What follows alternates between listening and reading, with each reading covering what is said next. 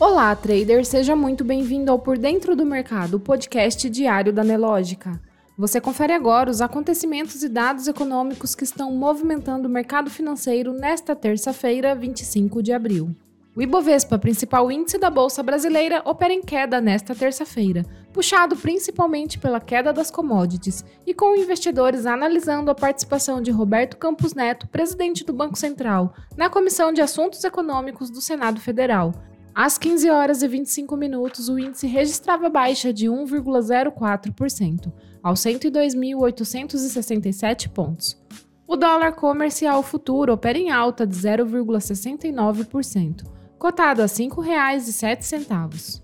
No cenário externo, os principais índices de Wall Street também refletem a queda de ações ligadas a commodities e bancos. O índice Dow Jones opera em queda de 0,93%, o S&P 500 cai 1,42% e Nasdaq 1,67%. O Bitcoin opera em alta de 0,58%, cotado a 27.677 dólares. O destaque de hoje veio mais cedo da divulgação dos dados das vendas no varejo no Brasil.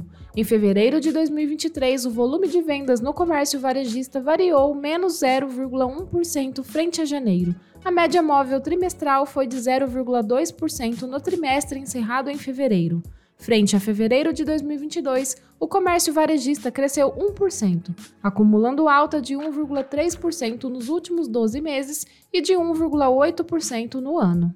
Destaque também para a fala do presidente do Banco Central, Roberto Campos Neto, que disse nesta terça-feira em audiência pública na Comissão de Assuntos Econômicos do Senado que não tem a capacidade de dizer quando a Selic vai cair, já que tem apenas um dos nove votos do Comitê de Política Monetária, Copom. O Brasil registrou superávit em transações correntes de 286 milhões de dólares em março, ante-déficit de 3 bilhões de dólares em março de 2022, de acordo com os dados divulgados pelo Banco Central. Na comparação interanual, o saldo comercial aumentou 3,4 bilhões de dólares. O déficit em serviço recuou 469 milhões de dólares e o déficit em renda primária aumentou 386 milhões de dólares. Para a economia, o governo federal arrecadou 21 milhões de reais com o imposto de exportação sobre o petróleo cru até o momento, segundo o fisco. O tributo passou a ser cobrado em 1 de março com a MP 1163 de 2023. A União arrecadou 171,05 bilhões de reais em impostos em março de 2023, de acordo com dados divulgados nesta terça-feira pela Receita Federal. Na comparação com o mesmo mês do ano passado, houve redução real de 0,42%, ou seja, descontada a inflação, em valores corrigidos pelo Índice Nacional de Preços ao Consumidor Amplo.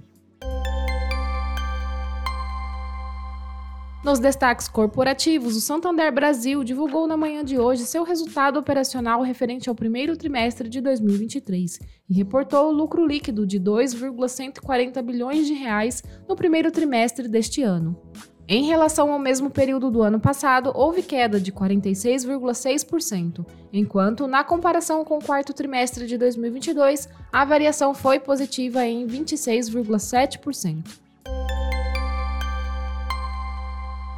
No mercado financeiro, o Ibovespa opera em queda de 1,04%, aos 102.867 pontos.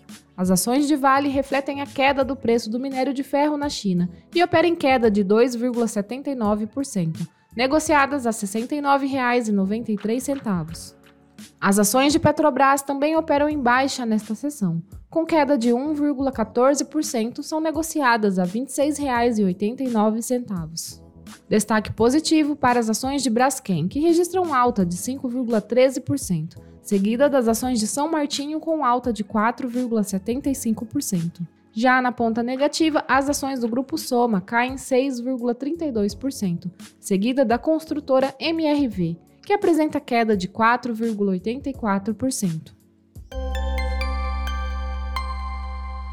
Você pode conferir essas e muitas outras notícias na sua plataforma Profit Pro. Se você ainda não é assinante, faça hoje mesmo o seu teste grátis. O link está aqui na descrição. Uma ótima tarde e até amanhã.